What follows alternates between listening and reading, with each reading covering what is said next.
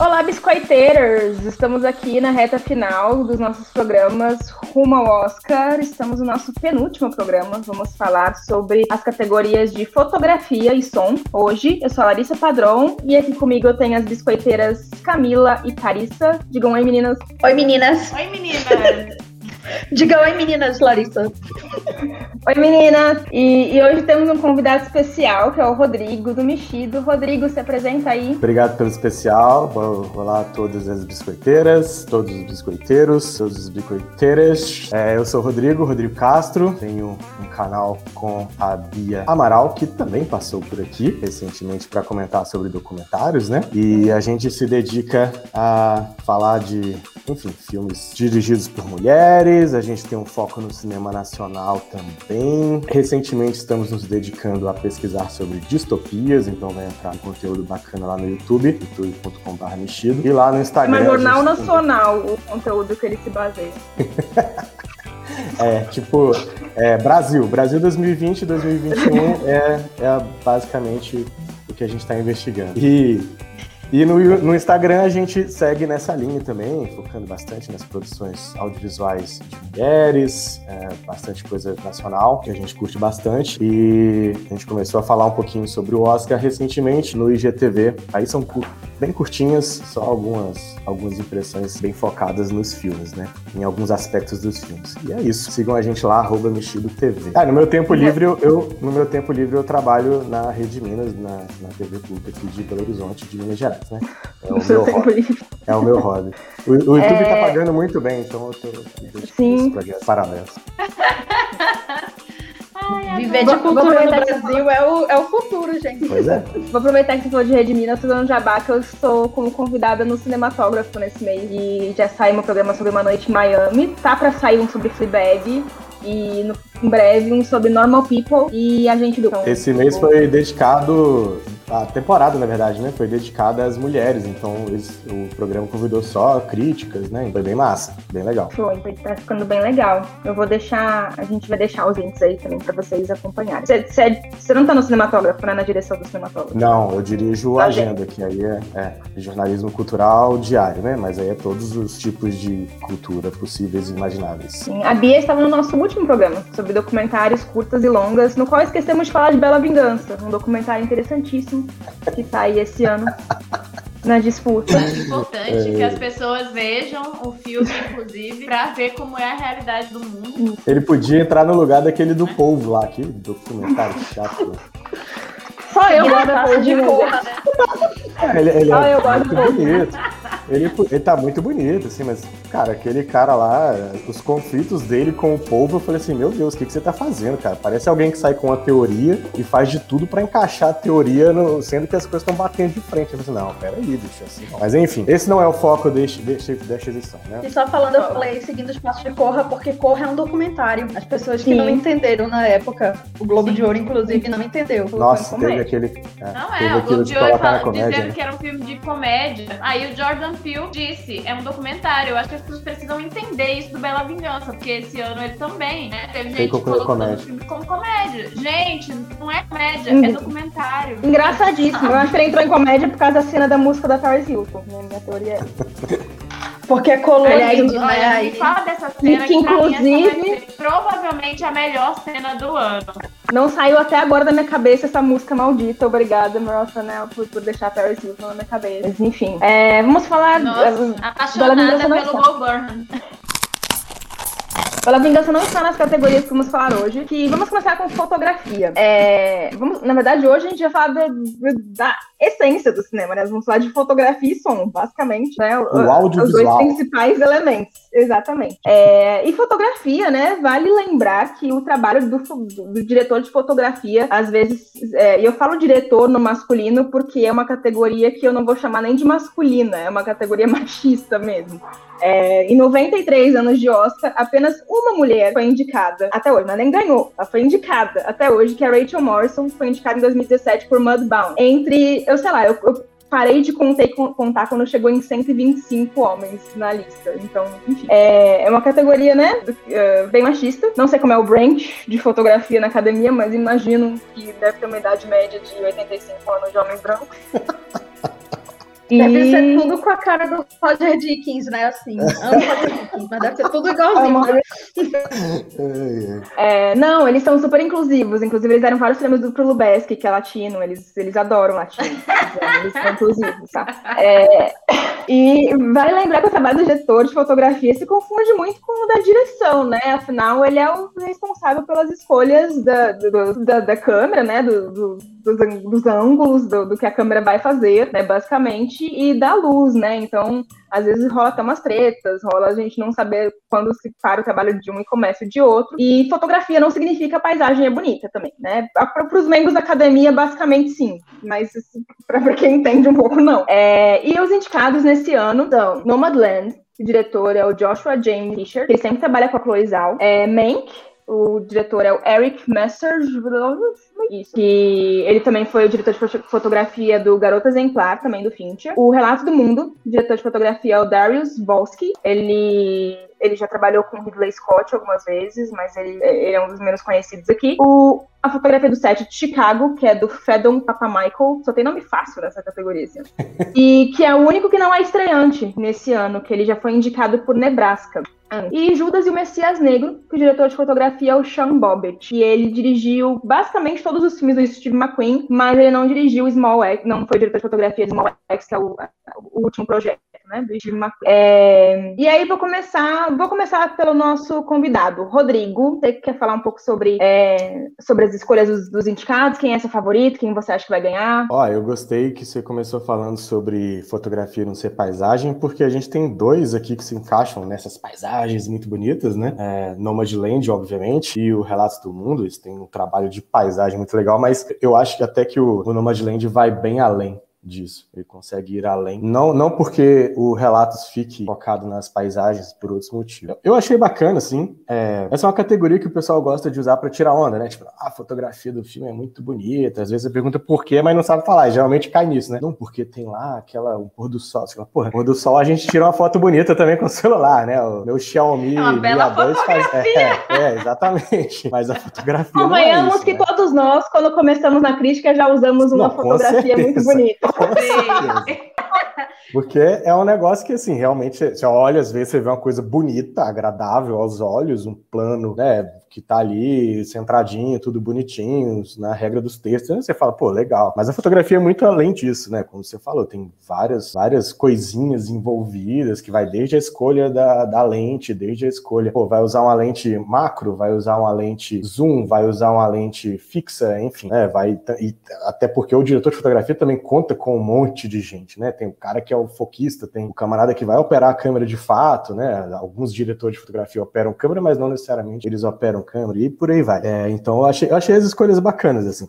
O meu preferido, entrando já nisso logo de cara, é o Judas e o Messias Negro. Eu achei a fotografia dele aqui tem mais relação da fotografia com o filme em si. É, Nomadland consegue um pouco isso também, que é a valorização dos discursos militantes marxistas do pessoal é, dos Panteras Negras, né, dos, dos, militantes dos Panteras Negras e do Fred Hampton especificamente, que é o grande foco do filme, né, o grande líder do filme. É, então tem aquelas fotografias até meio clássicas, né, aquelas coisas de valorizar ele com, com contra-plongé, é, mas também tem uma, uma coisa do, do, da fotografia sombria, um, um tom meio amarelado também, que valoriza bastante as personagens é, nessa luz e, e, tudo mais. Então eu achei ela bonita nesse sentido, não só porque fala, não, que legal, que agradável aos olhos. Né? Eu acho que o Shambobit conversa muito. Né? Nos momentos de ação, você tem uma fotografia que vai causar a atenção da cena e tudo mais. É, não, a cena do discurso já é uma coisa mais dilatada e que está dando o foco e a valorização em quem está emitindo os discursos, né? O Fred Hampton no papel do, do Daniel Kaluuya. É, e eu achei curioso porque o Sean Bobbitt é um cara muito experiente e é a primeira indicação dele, né? Vez que ele tá concorrendo ao Oscar. Ele fez fotografia, o do Shame mesmo, eu acho fotografia muito bonita. É, é uma fotografia bem bacana. É, um, um, filme que é muito, dá muita aflição, né? O tempo inteiro e, e, a, e a, fotografia reflete isso, né? O, uma fotografia muito bonita porque tem o Michael Fassbender ali também, né? também, né? Pois é. De fato. Valoriza Visualizou, né? beleza demais o quadro, né? É, a, a Jim, aí eu, eu vou falar de Nomadland porque aí é uma outra que eu acho que também consegue tirar mais coisas da, do que simplesmente filmar aquelas paisagens magníficas do meio oeste americano, né? Aquela, o sol que fica roxeado e alaranjado e é bonito pra caramba, mas ele vai além disso. Né? É um filme que ele tem uma pegada bem documental, né? Tem aquela coisa de ser um filme sobre uma história real e que é meio que feito como se fosse uma história real, né? Ele acompanha os personagens, a câmera tá próxima e tal, mas ele também reflete ali os conflitos da Fern, né? Da, da Frances McDormand. Né? Toda a questão existencial dela com esse mundo gigantesco e a coisa dela procurar o pôr do sol no fim da estrada. E eu acho que, que o, o Joshua também conseguiu tirar, né?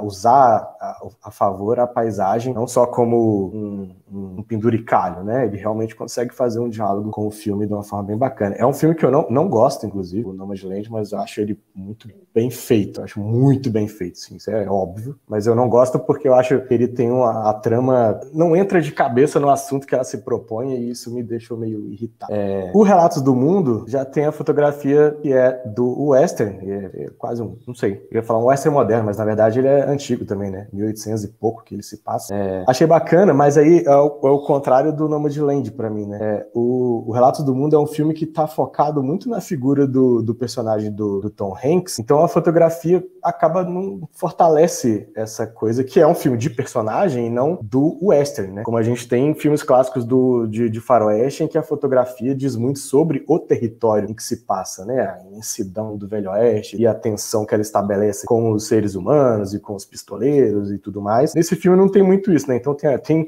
tem as paisagens muito bonitas que ele vai cavalgando e tudo mais, mas é um filme que é muito mais centrado na personagem dele, né? É, que é a do Darius Volsky, né? Volsky, não sei como é que pronuncia o nome dele, imagino que seja Volsky, Volsky, não sei se ele é americano. Nossa, eu lembrei do mundo asiático, mais Volsky. ele é... Só um, coment... Só um comentário aqui, eu achei muito interessante ver os seus comentários sobre Nomadland. Eu, eu te sigo, né, nas redes sociais e eu acompanhei, eu sabia, eu tava achando muito curioso, inclusive, ver você elogiando o filme, porque eu vi você é, falando, né, dos seus e que era polêmico porque todo mundo tá amando muito o filme. E eu acho muito válido, às vezes, ver umas opiniões que são contrárias, né, ao que todo mundo tá falando. E eu, eu, eu gostei muito. Foi só um comentário aleatório. E é isso, é a coisa, né, de que não necessariamente você precisa gostar do filme. É, não é porque você não gosta do filme que você é incapaz de reconhecer as qualidades dele, né? E, e, e, é isso. Ah, Isso a Carissa tá trazendo também é importante, né? Tipo, ler quem pensa experiência diferente de você. Tipo, eu adoro o Nomadland, é meu favorito também, Sim. mas eu adoro. E, e, aí, quando o Rodrigo Fogo não gostou, eu também quis entender, tipo, como assim? Por quê? Assim, leia quem, quem discorda de você, né? É assim que você É, não, tem. isso é mais demais. Sim. Inclusive, eu tô torcendo muito pra Chloe Zhao levar o, o, de melhor direção, assim. Porque, assim, é um filme, é muito bem dirigido, ele é muito bem executado, cara. Tipo, tá tudo, é tudo redondinho no filme, assim. E eu entendo também por que que é, ele é é muito gostável, né? Porque ele é bom mesmo, tipo, é um filmado. Mas é, é isso, tinha. Ele tem uma questão política que, que me irritou muito. De eu achar que, tipo assim, como é que você bota a Amazon? Você bota as pessoas, vai, vai criticar trabalhos sazonais, aí você coloca o pessoal trabalhando no galpão da Amazon e as funcionárias estão rachando os bicos e, tipo, nossa, aqui é muito legal. Tem um momento que a Fern fala que eles pagam bem, né? Que ah, a grana é boa. Mas, tipo, cara, a Amazon tipo, é extremamente problemática, né? E aí tem aquelas coisas dos bastidores, como é que a Frances McDormand é, conseguiu acesso ao galpão para filmar lá dentro, né? Porque aquilo não, não é uma invenção, não é uma fachada, né? Eles filmaram de fato no galpão da Amazon. Então ela, e ela aquele programa da Amazon existe, inclusive. Existe, é, é, o, é o Camp, Camp alguma coisa. É, que eles pegam essas pessoas, porque ah, são pessoas que estão muito vulnerabilizadas no sistema, né? São, são idosos que já não têm muita perspectiva de arrumar um emprego fixo, porque também o sistema é cruel, esse sistema capitalista é cruel, é de moer gente mesmo. Então eles têm que se submeter a esses empreguinhos que vai ali, né? A plantação de batata, depois ele pula pro outro. Isso que me irritou muito, assim. Mas é um filmaço, sem dúvida alguma, e eu reconheço todos os, os, os méritos, né, dele. É muito, é bem feito, a fotografia tá linda, a direção da da, da é exemplar, né? E eu tô torcendo muito para ela. Seria muito legal, além de tudo, né? Seria uma mulher é, asiática, né? Uma mulher que tenha. Ela é chinesa? Ela nasceu na China? Uhum. Nasceu na China. Pois é, imagina, seria mais ou menos tá o que foi o. no momento. É, sim, ela tem outros, a outros China não reconhece né? também. É, é. A China Mas... não está curtindo o Oscar esse ano, na verdade, né? Assim. É curioso ver essas coisas, né? Como que a geopolítica influencia e é influenciada e também faz parte, né? Você tem dois países que têm relações estremecidas, né? Os Estados Unidos e a China. A China está despontando como uma grande potência mundial aí nos próximos anos e os Estados Unidos não querem perder, obviamente, essa, essa boquinha, né? Para eles é muito confortável ficar invadindo e bombardeando todo mundo, enfim. Mas é, eu tô torcendo para ela, tô torcendo para ela. Vou retomar, posso retomar? Alguém tem mais comentário? Aí ficou faltando falar de Mank e do set de Chicago. Eu vou para Mank primeiro, é o Eric Messerschmidt, é, que também está estreando na, com a nomeação, né? Ó, eu esse cara, ele tem uma carreira que vem da TV, bem considerável. Ele fez fotografia em Legion, fez fotografia em Mindhunter. Fargo, a, a Larissa falou que ele fez de... Qual foi o filme que você falou? Eu esqueci. Garoto Exemplar. Que é o último do Fincher? Ou o Fincher fez alguma coisa depois de Garoto Exemplar? Cinema... Não, não, não, não, não. Ele foi pra Mindhunter. Ele é. foi trabalhar na é. TV. É. Então é um cara que também já tá acostumado, assim como o, o Joshua com Chloe Zhao, né? o, o o Eric Messerschmidt já está acostumado a trabalhar com o David Fincher. Né? É legal essas, essas, relações que se estabelecem, né? Porque no, no Garoto Exemplar ele é, ele faz parte do departamento de câmera, né? Ele é o gaffer, eles chamam, né? Uhum. É, ele não tá como diretor de fotografia, diretor de mas fotografia. ele, ele não tá como diretor de fotografia, ele tá como. Ele tá na equipe de, de filmagem mesmo, de câmera. Uhum. É porque nos Estados Unidos, diferente do Brasil, como eles têm uma indústria, eles conseguem. Aqui no Brasil também existe, assim, a gente, nos filmes maiores, quando os orçamentos são maiores, você tem uma equipe maior que é equivalente ao seu orçamento, né? Mas a gente também faz muito filme de baixo orçamento e que tem equipe reduzida, então não dá para ter tanta gente nas equipes, mas todas as equipes tipo, de design de produção, de, de, de fotografia, quando existe dinheiro, são equipes grandes. Então, existe como o Rodrigo falou, né? Você vai ter um foquista, você vai ter alguém para trabalhar só com a câmera, com as lentes, então, tudo dá para ser dividido. E eles são muito metódicos no, no, Todo diretor de fotografia nos Estados Unidos aprende a função correta de cada lente, entendeu? Eles sabem, é, eles estudam isso com muita profundidade. O que é que cada lente é, vai passar, qual a sensação, enfim. As pessoas vão se especializando, né? Então, elas. E aí elas passam pelas, pelas equipes, começando de baixo, muitas vezes, né? e vai subindo os degraus até virar o chefe, né, da equipe de fotografia e tal, e ser a pessoa acreditada como diretor de fotografia, né, às vezes. É que só ganha um Oscar, né? Só ganha o chefão, é. né? Até foi diretor, bonito né? quando, quando o Dickens finalmente ganhou o Oscar dele, que meio que abriu a porteira, né? Que depois ele ganhou super fácil pelo 1917. Mas quando ele ganhou pelo Blade Runner, é, ele, ele, ele dedicou o prêmio à equipe dele, né? E ele tem um podcast com a equipe dele, inclusive tem uma entrevista com a Frances McDormand, que é muito legal assim, que ela quase não dá entrevista, né? Ela, ela não precisa, né, disso. Então é legal, assim, recomendo. Ele coloca, Camila, ele coloca uma sequência do cara correndo no, no meio do, de, 100, de 100 pessoas pra Camila falar que ele ganhou fácil como 1917. Não, eu digo fácil que o fácil é que eu digo assim, da campanha, porque ele é a Glenn Close, né? Ele, per, ele perdia todo ano, e aí ele ganhou o primeiro, e aí o segundo, ele, assim, ele ganhou, assim, meio que não foi tão assim, não ficou aquela coisa assim de ai, era meio óbvio que ele ia ganhar, o que eu quis dizer, entendeu? Não teve muita competição, assim. Apesar de que, para mim, Parasita poderia muito bem ter vencido, mas enfim, né? Sem é, dúvida. Questões da academia, a academia já até premiou mais do que a gente esperava Parasita. Poderia ter premiado mais, mas enfim.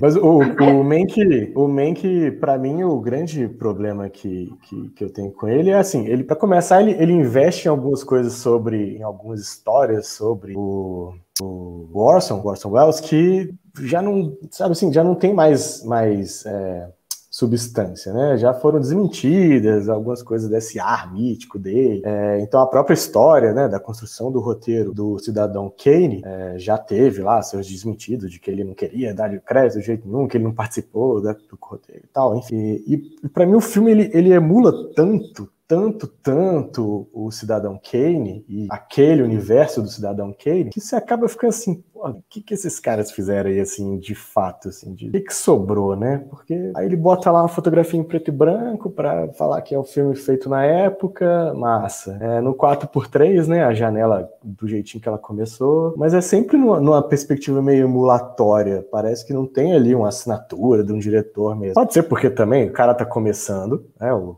o Eric Messerschmidt está começando. E é óbvio que ele vai construir uma carreira a partir daí, né? Então, nem, o cara não vai chegar e falar, pô, nossa, que direção de fotografia magnífica, estupenda. Ainda mais numa obra desse tamanho, né? Que é uma obra que foi muito esperada, né? Desde que que se anunciou o Man, que tava todo mundo tipo, nossa, é o filme sobre o Cidadão Kane, é o filme sobre o Cidadão Kane. Então, é, mas eu, isso é o que tira toda a força da fotografia para mim. É praticamente uma emulação do filme da época e perde a força, assim, fica nada original. É difícil falar assim, ah, que original, né? Óbvio, a gente tá em 2021, uma indústria que já tem 100 anos, mas a gente reconhece marcas originais de cineastas, de diretores de fotografia, de diretores de som, né, de engenheiros de som, de roteiristas, enfim, atores, maquiagem. Então, acho que eu espero que o Eric consiga fazer sua carreira aí, sem precisar ficar sempre nessas muletas, né? E por fim sobrou o set de Chicago, que eu queria pular esse filme, na verdade.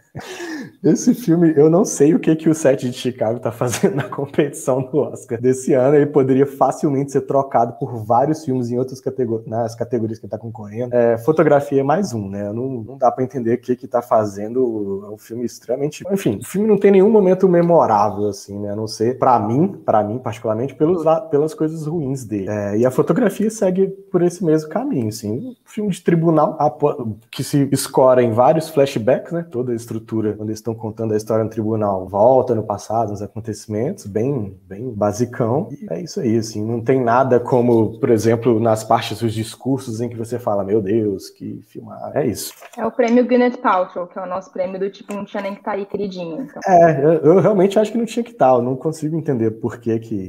Nossa, o set de Chicago é muito ruim, velho. É muito muito ruim, muito ruim. E você substituiria ele por algum? Nossa. Você substituiria o set de Chicago por algum específico que você lembra que não foi indicado? Ah, eu botava até o do povo no, no lugar do set de Chicago. a fotografia lá do fundo do mar tá mais bonita, tá mais tá mais legal, ela diz mais sobre aquilo, né? A gente vê mais todo o universo do, do, do povo e da relação do ser humano com aquele animal e tudo mais do que a fotografia do set Chicago. É, eu, eu não lembro especificamente, não sei, eu acho a fotografia do, do Bela Vingança, por exemplo, é mais bonita, é mais legal. Ela tem muito mais a dizer pro filme do que o set de Chicago. Até por conta do que a Carissa falou, né? De ter. Eu tava ouvindo um episódio que você tava comentando de, dele ter vários momentos é, de que ele, ele, ele, trabalha vários momentos né, na narrativa. Então ele acontecem, são vários acontecimentos, né? O filme. Ele é feito como se fossem episódios, né? A grosso, bem, sendo bem grosseiro, assim. Então, e aí a fotografia vai acompanhando esses momentos. Ela tem um momento muito mais que reflete muito mais tensão, tem um momento que reflete muito mais. É, quando tem aquele número musical, por exemplo, você vê a fotografia toda trabalhada para um número musical, né? Que envolve todo um outro sistema de filmagem. É, enfim, poderia trocar por ele. É, o que eu ia dizer, eu posso só seguir ele, porque ele falou algumas coisas que eu quero, que eu queria já pegar carona.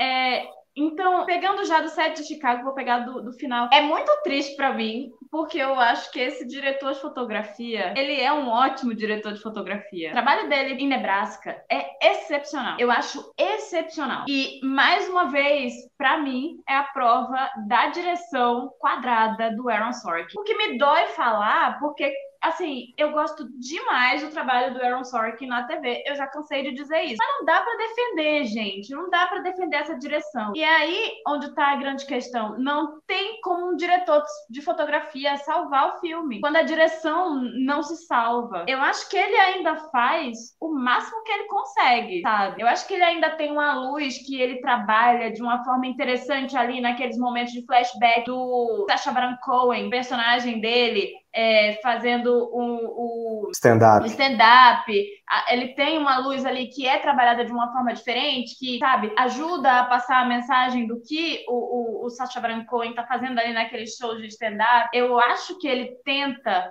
é, mas o que, é que ele vai fazer também numa cena de tribunal batida e filmada de um jeito batido, sabe? Fica ali com. Tudo ali é chapado, tudo, sabe? Então eu não vejo como ele pode explorar mais a fotografia quando a direção não permite que ele explore, porque essa é a grande questão. O diretor de fotografia ele trabalha com o diretor. O diretor pensa ali, eles fazem uma decupagem de um roteiro diretor junto com o diretor de fotografia em geral, e eles pensam em planos, mas muitas vezes os próprios planos são pensados pelo diretor. O diretor de fotografia, ele transmite, ele coloca em prática as ideias do diretor, a visão do diretor. Então ele vai pensar como aquela luz vai incidir ali para qual a melhor lente, como é que vai trabalhar tudo isso. E eu fico pensando nesse cara que é um diretor de fotografia realmente competente e no quanto o Aaron Sorkin tem um filme completamente batido e que a gente já viu tudo aquilo. E o cara não tem nenhuma liberdade para trabalhar e fazer algo que seja realmente enriquecedor e tal, sabe? Eu acho que ele acaba sendo competente no que ele faz, mas eu concordo, trocaria fácil por Bela Vingança. Acho que é um trabalho muito mais é, cheio de personalidade, porque eu acho que não tem como ter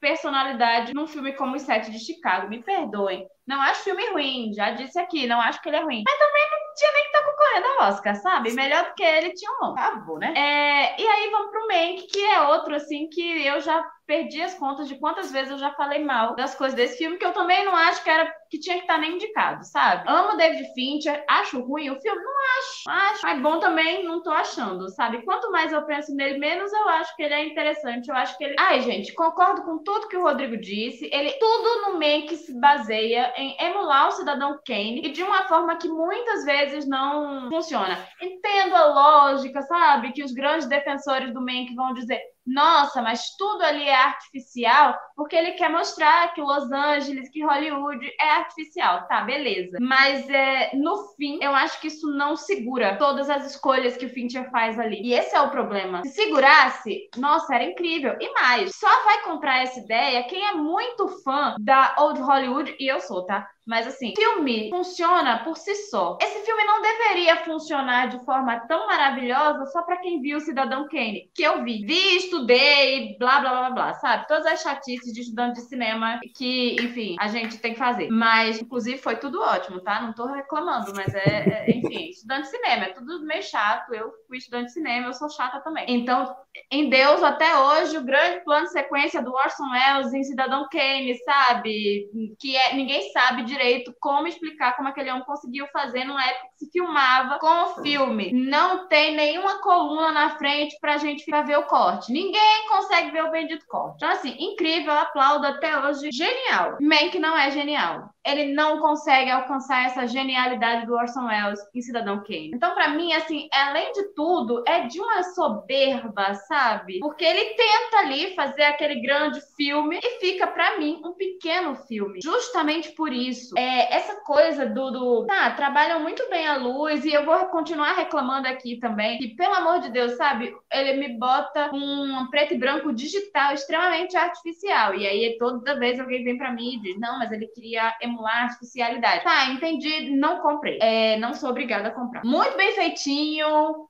é, acho que o diretor de fotografia ele é competente, sim, mas é mais uma vez um que eu acho que ele é prejudicado pelas escolhas do diretor, sabe? Acho que as escolhas de David Fincher nesse filme, para mim, são erradas, por mais que eu acho que ele é um grande diretor, ele é maravilhoso e blá blá blá blá blá. Também já falei milhões de vezes disso. Mas é isso, assim, é, não tem. É, parece muito autoral, para quem nunca viu o Cidadão Kane, vai assistir, nossa, olha essa fotografia. Esse é o filme para você, quando tá começando a fazer crítica de cinema, olhar e pensar assim: nossa, mas que fotografia incrível! Nossa, ele, ele muda a razão de aspecto. E olha esse preto e branco. E olha como essa luz chega aqui. Tá só copiando o Cidadão Kane. Não tem nenhuma não tem nada de autoral e, e é isso. Assim. Para mim é só mais uma das muitas coisas muito bem executadas no sentido, aí, tecnicamente é bem executado. No todo, não me diz nada. Na verdade, não me diz muita coisa. Não dizer nada é um pouco demais também. Mas é isso. Não diz muita coisa. Fica só a qualidade técnica pela qualidade técnica e eu acho que é aí onde me perde mais ainda, porque de fato ele é. Tem uma ótima fotografia tem uma, um design de produção que também está emulando aquilo ali, aquela época. Tá, ó, é muito bem feito, mas o que é que diz, sabe? E, e técnica por técnica é vazia. Filme não é só isso. E, e, é por isso que quando a gente fala de novo crítico de cinema que está falando só sobre isso, é porque a gente vai aprendendo com o passar do tempo que é muito mais do que isso. É muito mais do que só saber como operar uma lente e qual lente pode, sabe, retratar melhor a, a, a imagem ali da Old Hollywood. Então, é isso. Muito bem feito, mas não acho uma boa direção. Então, é aí onde eu acho que o próprio diretor de fotografia acaba não, sim, não tem mais o que fazer, porque é isso, competente ele é, sabe? Então, aí, apesar de não não chegar ao nível dos sete de Chicago, que eu não sei nem o que é que devia. Não sei nem porque tá aí, sabe, linda? É, Mank é outro que, assim, fica ali do ladinho não podia não estar tá aí também, viu? Tinha outros filmes para estar tá no lugar. Inclusive filmes que não foram indicados a nada. Só vou dizer isso, não vou falar pela enésima vez dos mesmos filmes que a gente já falou várias vezes. Uh, e aí eu vou é, é, falar do Nomadland, que eu acho, eu também concordo com o Rodrigo. Eu acho que esse filme ele poderia se tornar só aquela coisa da, ai, lindas paisagens, que maravilha, nossa, linda fotografia. Mas eu acho que aí é onde você vai ver, sabe aquela coisa do Lubeski que ganha prêmio de direção de, de fotografia? Porque trabalha com luz natural e, e, enfim. No caso de Nomadland, essas coisas funcionam. Elas dizem pra história do filme. Eu vou, eu vou proteger porque com o Lubesk funciona às vezes também. Eu amo o Lubeski, eu acho que o Lubeski é incrível. Eu defendo todas as vezes que ele ganhou um Oscar. Eu tô falando assim, eu só quis lembrar dele. Mas para mim o Lubeski é sensacional e genial. E quem diz o contrário, pelo amor de Deus, gente. Você pode falar gostar do filme que ele trabalha, mas o homem é incrível, o que ele sabe do trabalho que ele faz. Enfim, pode indicar ele Chivo. e eu vou estar lá cadelinha. Vocês lembram quando ele ganhou um dos 50 Oscars dele, que a Jessica Chastain falou, ai, o Oscar vai para Chivo, bem íntima. É, nossa, maravilhoso. Mas é isso, eu acho Prazer, que do mesmo jeito... ter sido filmada por ele.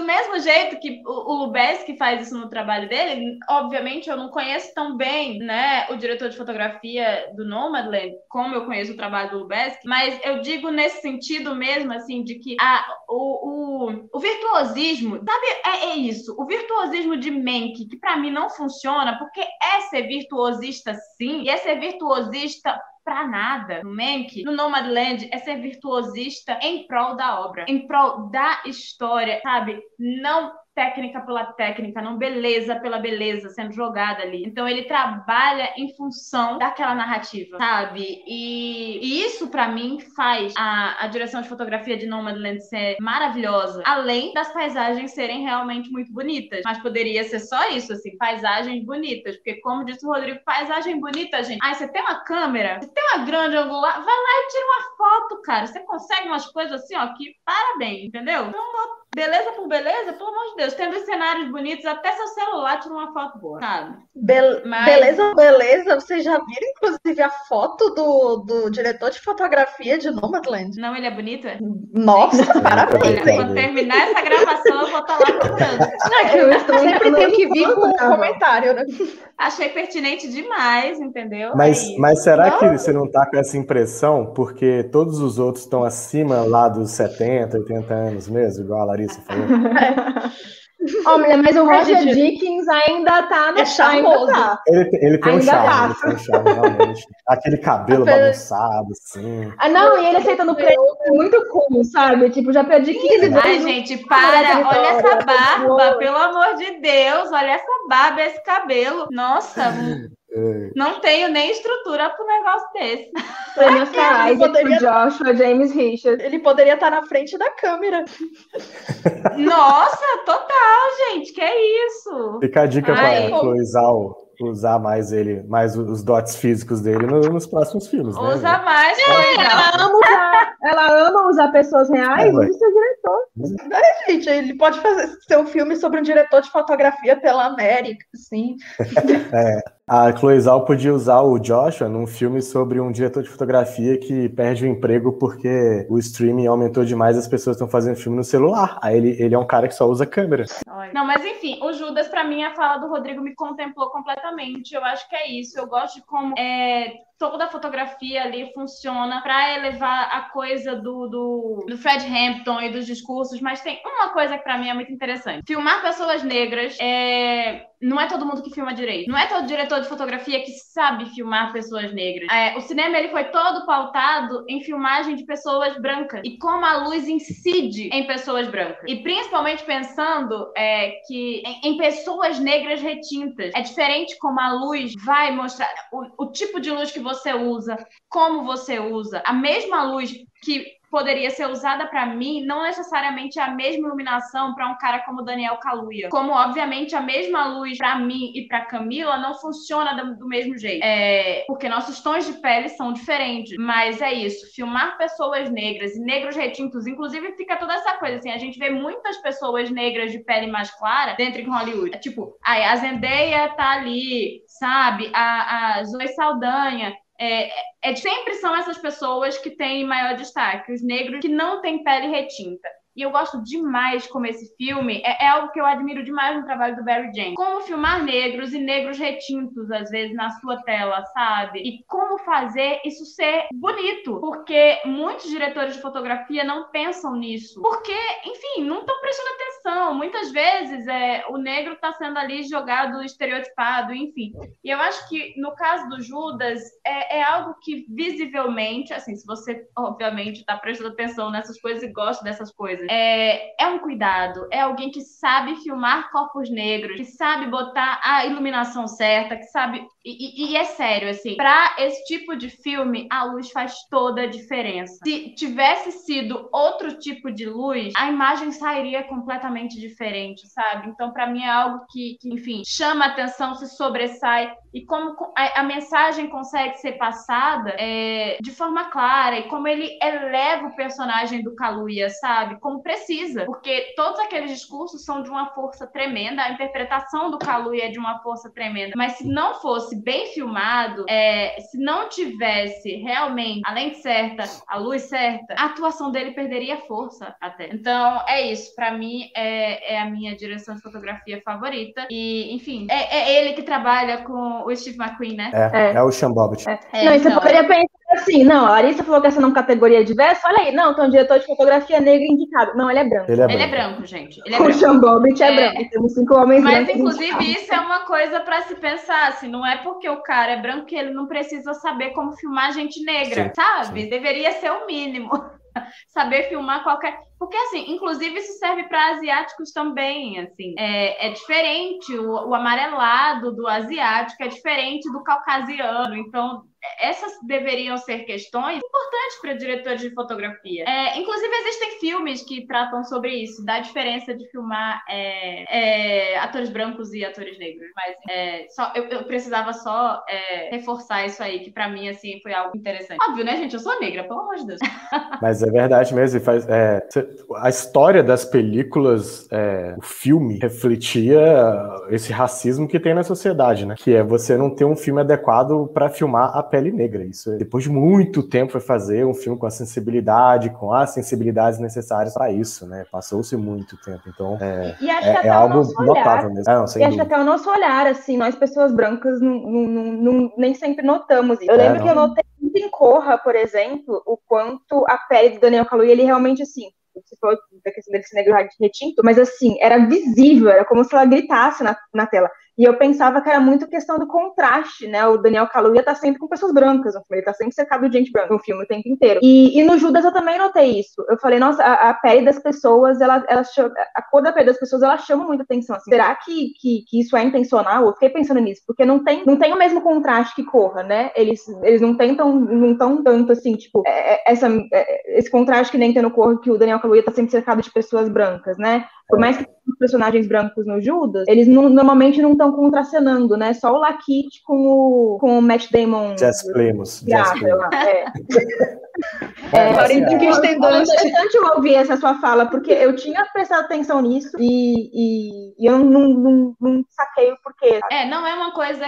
É, porque, e aí eu acho que é muito interessante quando você fala do olhar. E é uma coisa que eu defendo muito, não só com relação a personagens negros, mas com relação a mulheres. Foi, para mim, e, e, eu tava até conversando isso outro dia com um amigo, uma live, é, para mim, eu tive que ler várias vezes o texto da Laura Mulvey, que foi o que surgiu com o termo male gaze, que a própria hoje em dia é, até questiona, mas assim, é um texto da década de 70. Mas para mim, de tudo que ela traz, uma das coisas mais interessantes é como fica claro que a gente precisa treinar o nosso olhar. E a gente tem essa ideia de que um cinema feito por mulheres, ele automaticamente vai ter um, um olhar de mulheres. E não é isso. É, e não é que um homem ele vai ter um olhar de homem. Porque não existe isso de fato. Tudo é construção social. Só que o que é que acontece? Se a gente tem, passa a vida inteira, né? Desde o início, a gente pensa nos primórdios do cinema. E o que é que a gente tem? Homens brancos fazendo filmes de homens brancos para homens brancos. Se a gente for pensar, é assim que o cinema começa a se constituir. E as coisas vão mudando, mas o nosso olhar, ele é pautado por essa realidade. Então a gente só começa a ver as coisas de uma forma diferente quando a gente se permite desconstruir o olhar para reconstruir o olhar. Então, até as diretoras, por exemplo, elas precisam reconstruir esse olhar, elas precisam sair de um olhar pautado numa hegemonia, sabe? Daqueles homens americanos, porque também tem isso, é um olhar das pessoas lá de Hollywood, não é um olhar de um homem branco brasileiro em geral. E isso serve também para narrativas não brancas. Eu nem vou dizer só para narrativas negras, eu acho narrativas não brancas como um todo. Se você só tem histórias de brancos e se você cresce vendo essas histórias, você não consegue logo de cara entender, por exemplo, quais são os problemas com os estereótipos e, enfim, e, e, e, aí entra essa coisa da própria fotografia. Se a gente só vê aquilo, a gente não tem é, a percepção de como outros corpos podem ser filmados, porque a gente não está acostumado com isso. A gente não tem, a gente não vê. Não tem referência. Então, para é. mim é, muito, é, é, isso, exatamente. Então, para mim é muito isso. É, é uma desconstrução também, sabe? É, até essa coisa do como a gente olha, sabe? E, e, e é por isso que para mim alguns cinemas, eu acho que o Jordan Peele ele é muito bom nisso isso. O, o nós tem uma coisa da fotografia e de filmar, porque ali também você tá com negros retintos o tempo todo, basicamente. A exceção do pessoal lá da, da Elizabeth Moss, mas o filme é todo focado numa família de pele muito escura. E é num, em, em cenários escuros. E a gente consegue ver todos eles muito bem. Então, isso é algo. Como é. Enfim, é, é isso. Camila. Quais são seus Bom, é, a Carissa e o, e o Rodrigo já falaram muita coisa assim que, que eu penso. É, em, em, relação ao que a Carissa falou, eu tive até curiosidade aqui de ver. Só dois diretores de fotografia negros foram indicados na história do Oscar. Um em 98, Remy Adefarasin, não sei se falando certo, mas por Elizabeth. E em 2016, o Bradford Young por a, por a Chegada. E o Bradford Young, o único americano, e o Remy, é, aquela bem vítima, né? O Remy é britânico. Então, assim, ainda tem isso, né? A gente falou que só uma mulher foi indicada é, por um filme de uma diretora negra, inclusive, é, e só dois diretores de fotografias ne negros, fotografia negros foram indicados, né, na história. Então, é, ainda é uma, uma classe profissional, né, no cinema muito sem representação, né? Pelo menos, assim, em termos de, de premiação, mas a premiação, como a gente fala sempre, é uma reflexão da indústria. Sobre o, os indicados, é, eu só vou, vou, tirar logo assim da frente o filme do Tom Hanks, porque eu não vi. Assim, eu, eu vi Pinóquio, mas não vi o filme do Tom Hanks, assim, critérios, né? acontece. Ah, perdeu nada. Mas o meu favorito é realmente. É, mas eu, eu perdi duas horas da minha vida vendo Pinóquio. Eu, meu favorito é Judas e o Messias Negro, é um dos meus filmes preferidos dessa temporada. É, eu gosto exatamente disso que vocês falaram, assim, de como ele filma os discursos, né? Ele, ele exalta essa, perso essa esse personagem do Daniel Kaluuya, que é uma figura que realmente existiu, e é uma figura que no próprio título do filme já diz, é um Messias, né? É, uma, é um cara que está iluminando ali todo mundo, apesar dele ele tem só 21 anos, né? Se eu não me engano, ele é muito jovem. É, morreu muito jovem. E então eu gosto, eu gosto muito de como ele faz isso, né? O Sean Bobbitt. É, eu, já, eu já falei que eu tenho problema com a maquiagem do, do Martin Sheen. Acertei o nome dele! Acertei, né?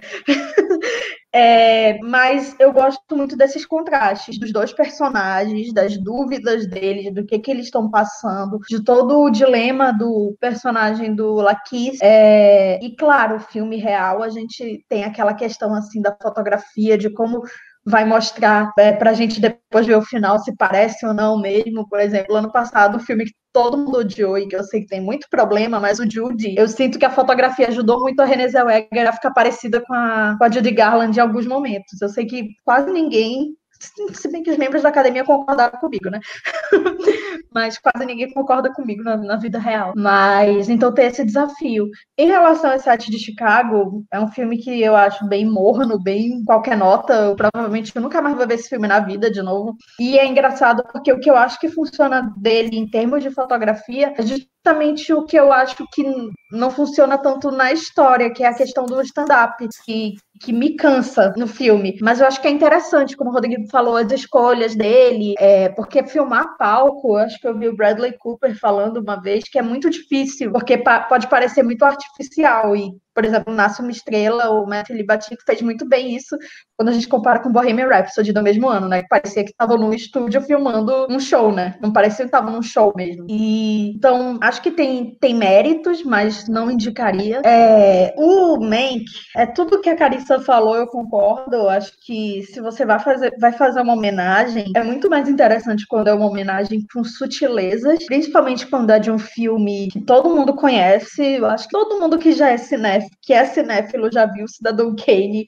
pelo menos uma vez na vida, e a gente que aqui que é do cinema e do jornalismo, né?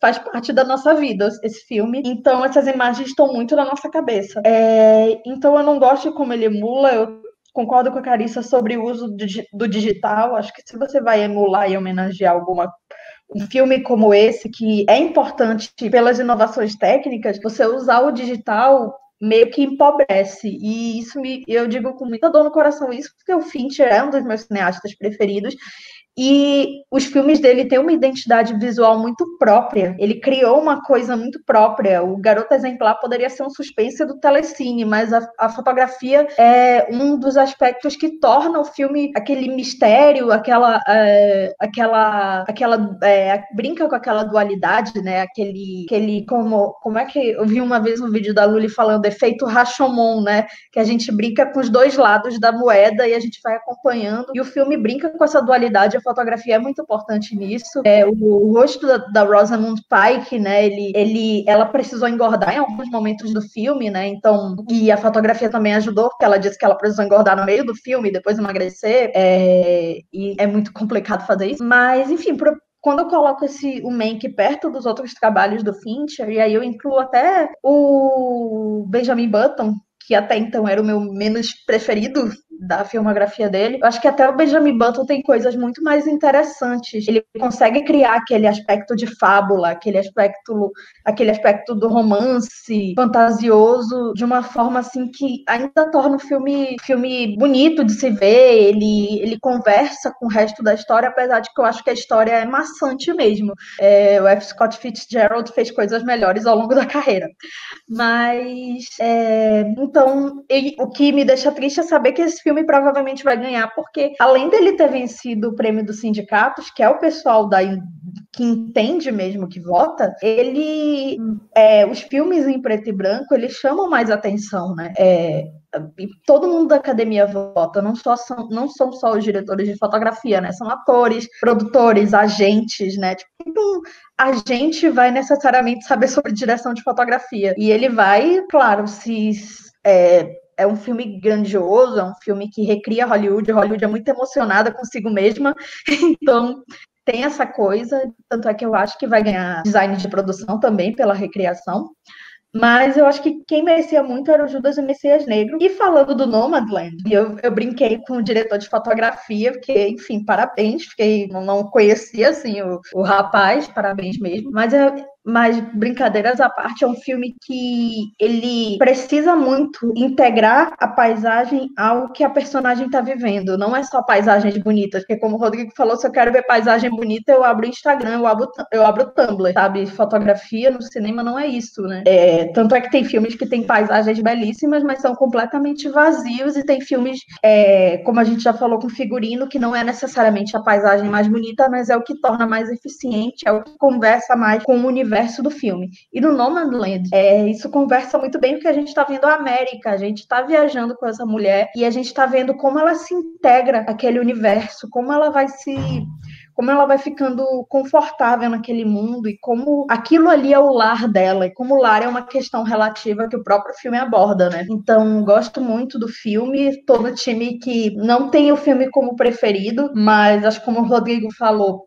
é, eu também tenho muito isso em toda a temporada do Oscar, assim, de ter filmes que não são necessariamente os meus preferidos, mas que eu torço para vencerem porque eu gosto da narrativa, porque, por exemplo, no ano do Corra, eu gostava muito mais do Corra do que do A Forma d'Água. Mas eu fiquei muito feliz do Guilherme Del Toro ganhar, porque eu gostei da Forma d'Água e, enfim, ele é maravilhoso e os discursos dele, eu sou emocionada, né? Então, é, eu adoro essas cafonices e então fiquei super emocionada com tudo que ele falava toda vez que ele subia no palco. Então, quero muito que ganhe, é, gostaria muito que ganhasse esse prêmio, é, que aí ele sairia como um dos grandes vencedores da noite, que além de vencer filme, direção, talvez vença roteiro, talvez vença montagem, né? Acho que montagem vai ganhar o set de Chicago, né? Enfim, mas seria muito interessante. E sobre esnobados, a gente já falou muito, mas eu estava vendo aqui que o, o sindicato sindicato dos, dos cinematógrafos, né, dos diretores de fotografia, premiou, eles dão um prêmio todo ator, atriz, que, enfim, que entra... Travou, travou para vocês? Travou. Eu ia perguntar, travou para vocês também? Travou. É, Nossa, a Camila falou Bohemian Rhapsody, eu até arrepiei aqui. Voltou, voltou. Voltou? É, Nossa, eu detesto esse filme. Voltou. Retoma o que você falou, Camila. Você estava falando. Parou, é, parou quando você estava falando. Eu parei onde? É, parou quando você estava falando dos esnobados. Você começou a falar dos é. esnobados, é. aí A gente sei que a, a gente já falou muito sobre, e aí parou. É, isso. Assim, tá. É, esnobados, assim, a gente já falou muito de vários, né? Mas tem um filme, um filme que me chamou muito a atenção agora, que eu lembrei agora, que eu estava vendo quem venceu o prêmio do Sindicato dos Diretores de Fotografia e tem um prêmio especial que eles dão todo ano, como se fosse assim um amigo dos diretores de fotografia, assim, quem ganhou foi a Sofia Coppola.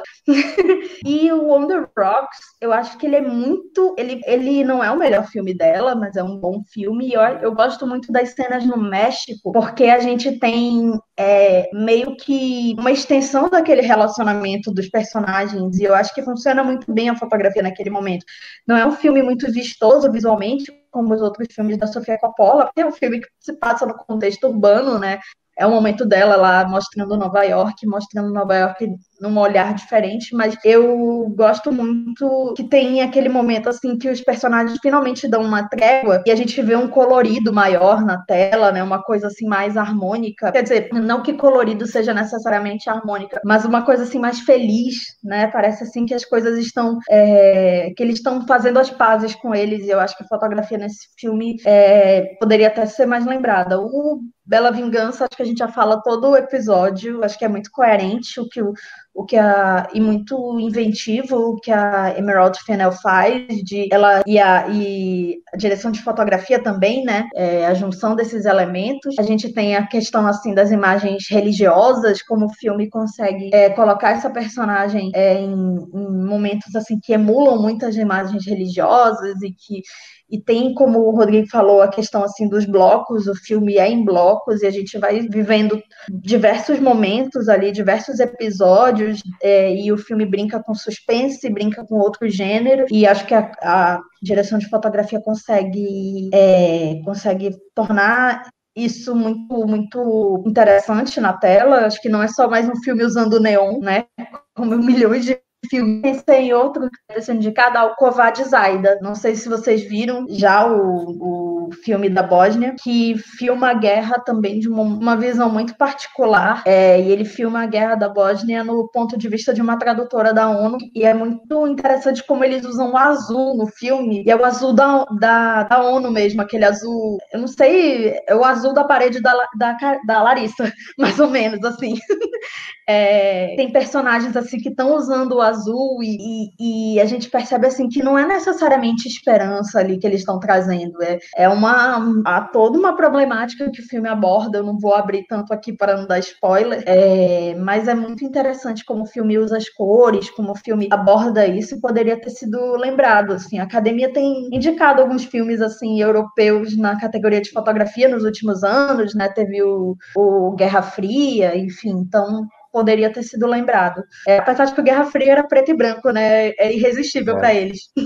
Tem a vaga mas, do preto e branco. É, era Guerra Fria e Roma. Ai, mas, mas os dois merecidíssimos. Né, os dois mereciam demais, gente. Mereciam demais. Não, eu, de Guerra Fria é perfeita. Não, eu acho linda. todo ano, porque todo ano, todo ano tem um preto e branco mesmo. É, é e o preto e branco vai ganhar esse ano, né? Pelo visto. E lembrei do meu pai, que usa o sol, né? A, a, é um muito diurno, né? A gente tem aquela iluminação ali. É claro que o design de produção a gente é o que chama mais atenção, mas eu gosto muito assim, de como o sol bate ali. Tem momentos que, que, que realmente dói no, nos olhos dos personagens, principalmente do Anthony Hopkins. Enfim, tudo isso merecia mais que Sete de Chicago e até Mank mesmo. Bom, para quem fala que a gente aprende a fazer crítica fã da fotografia muito bonita, estamos aqui a uma hora e dez falando sobre fotografia, basicamente. Gente, é... eu não é, posso dizer que o Fly Designer tem fotografia bonita, é um filme de guerra. Não, gente, é impressionante. A gente está quase debatendo como é. se é. uma aula de fotografia. Ai, não, não. É, vocês, porque.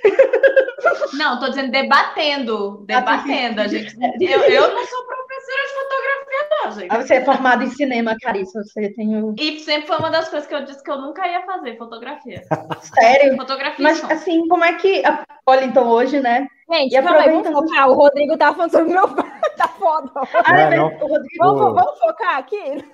Não, é que eu ia falar que o meu pai, ele tem uma, além disso que a Camila falou, ele tem uma, um trabalho com profundidade de campo bem interessante também, que também funciona muito para narrativa. Não é só um maneirismo, não é só uma coisa tipo, olha como eu sei fazer, como eu sei usar a profundidade de campo. Ele tem coisas que são muito relevantes para a narrativa, né?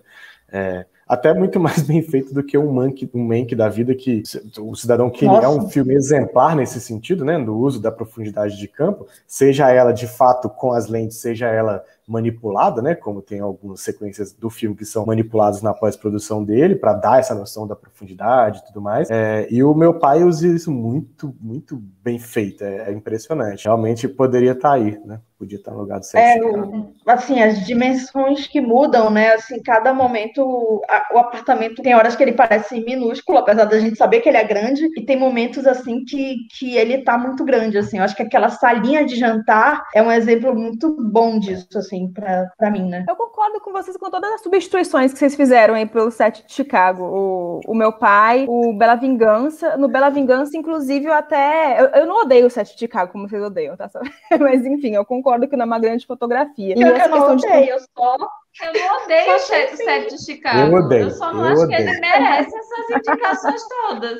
Eu, eu, diria, eu não diria se fosse um filme para TV, porque eu acho que tem filmes para TV brilhantes, como a gente tem falado aqui, que né, é, o próprio Small X, que tem o debate de ser filme para TV ou não, ele dá um banho muito indicado aí, né? É, eu acho, inclusive, a melhor fotografia do ano. E, e, eu acho que Small X tinha que ser elegível ao Oscar, sim, gente. É filme, é uma antologia de filmes. É série também, gente... tudo bem, tudo bem, seus dois. A gente gente não precisa de caixinha sempre, sabe? É por isso eu que eu quase cada vez mais convencida que merecia um, um, prêmio especial, né? Se eles já deram um Oscar especial de maquiagem é, e Oscar especial de efeitos visuais, cada vez que aparecia um grande filme, uma, uma coisa inovadora, poderiam dar um Oscar especial. Mas o Oscar especial domingo vai ser pro, pro, pro Tyler Perry.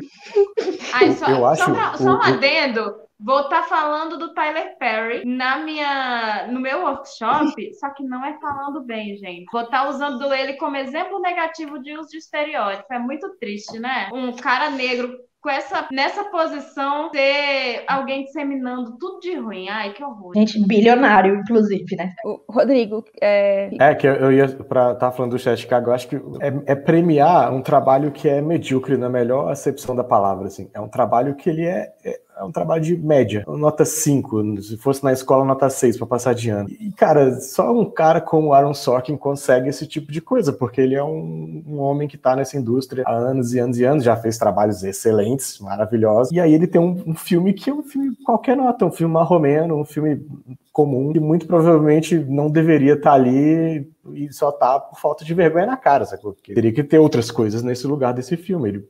É. Ah, é um filme legal? É um filme legal, mas não precisava estar tá concorrendo ao Oscar. Olha, é uma plataforma muito grande. O Oscar significa muito dinheiro para quem está envolvido, né? Então o salário de todo mundo que está nessa equipe vai dobrar pro ano que vem, para os próximos projetos. O salário do Aaron Sorkin vai ficar mais caro, ele vai poder cobrar mais caro para fazer roteiro, vai poder cobrar mais caro para dirigir filme, porque ele está indicado. Se ele ganhar, piorou. Aí triplica, quadruplica os salários, né? Então, é assim, é você premiar a mediocridade, assim, você dá indicação para o filme desse, aí você falar, cara, trabalhos medíocres merece, como foi com Bohemian Rhapsody, por exemplo, como foi com vários outros filmes ao longo dos anos, né? Então, sempre tem. E, e não é, é só dinheiro, o, set, né? Dinheiro chama dinheiro, né? Ele não colocou esse tanto de ator que custa cara à toa, né? Enfim. É, é sim. É, e aí, tipo, você vê, né? No elenco, tem, tem, alguma ação, alguma atuação memorável do set de Chicago? Não tem, tipo, todo mundo, é. porra, pegou o roteiro, leu as falas e cada um foi pro seu canto depois, sacou? Mesmo Parece com atores muito bons como Mark Rylance. Sim. Mas até ele. Mas eu gosto, do, eu gosto do Mark Rylance nesse filme, mas eu não indicaria. Não sei, assim, tem outras atuações esse ano que foram muito mais interessantes e, que mereciam mais reconhecimento. Acha, né? A gente já falou disso no programa de ator coadjuvante. E a gente gosta que... de Redmayne, nosso ídolo. Não. mas eu acho que a dinâmica... A gente detesta o Redmayne aqui, mas a gente acha que nos sete de Chicago ele teve uma direção de atores que aí ele botou o pescoço no lugar e resolveu. Aí, em algum momento um... ele ia ter que sair do personagem que ele encarnou lá no, no, na teoria de tudo e nunca mais saiu, né? Em algum momento ele ia ter que sair daquilo ali. Bom, vamos dar um Oscar pro quiroprata do Red Edman, que finalmente conseguiu consertar aí. É, mas e, sobre. E estilista também, que ele tá com os look top, olha. Gente, voltando para o prêmio de fotografia, hoje tá foda, hein? voltando para o prêmio de fotografia. É, como a Camila falou, o Mank ganhou o prêmio do sindicato, né? O prêmio do Guild. É, inclusive, foi bem assim, bem surpreendente. Eles colocaram o neto do Mank para dar o prêmio para Mank, assim, para apresentar o, o, o, prêmio. É, é muito brega, né, velho? É, mas concordo com vocês sobre o que vocês falaram da emulação. E, e, eu acho até pior, porque se você vai, vai emular um filme que é inovador, seja inovador, sabe? Como é que você emula um filme que é inovador emulando técnicas que têm 80 anos, sabe? Era, era inovador em 1941. Na, puta que pariu, né, gente? É, hoje em dia, não. Hoje em dia, o que você, tudo que você está fazendo, a gente já viu mil vezes, assim, você não está mais abrindo caminhos, né? Então, eu acho até bem bem pretencioso por isso, porque, nossa, deixa imitar o filme mais inovador da década de 40, fazendo as mesmas coisas que, da, que a década de 40 fazia.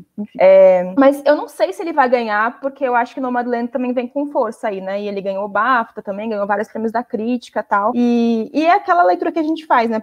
Tipo, eu acho que ele tem cara de cinema. Eu acho que Nomadland é o filme de todos esses filmes que é o que mais tem cara de cinema. E é uma, é uma categoria que foi prejudicada, né, esse ano, porque geralmente quando a gente pensa em fotografia, a gente pensa nesses filmes que a gente vê nas grandes telas, né? A gente pensa em filmes que a gente vê no cinema. E esses filmes foram atrasados. É, então acho que Nomadland tem mais chance por causa disso. E eu, eu vou achar justo se ganhar também. Porque eu não acho que, como vocês falaram, é só, é só uma questão de saber utilizar a paisagem, assim, de deixar bonito. Eu acho que a, a paisagem tem função narrativa a paisagem mostra quanto aquela vida está sendo é, engolida, tá, aquela vida não tem a menor significância para a América, né? É, a, a, América é muito é muito maior do que a, a, aquela pequena vida que se apropria, né, da qual ela se apropria. Então, eu acho muito bonito quanto ela usa as paisagens como, como narrativa, sabe? Eu acho que é a minha fotografia favorita, além da do Judas, que eu concordo com vocês, e aí até adiciono uma questão de filme de ação, assim. Eu lembro de, que no início, quando ele vai roubar o carro, tem uma câmera de baixo que pega um cara entrando, subindo pelo teto do carro. E aí eu acho que aquela, aquela primeira sequência de ação mostra o quanto era sedutor aquele mundo, sabe? Pra gente entender um pouco mais a motivação ali do personagem do. do...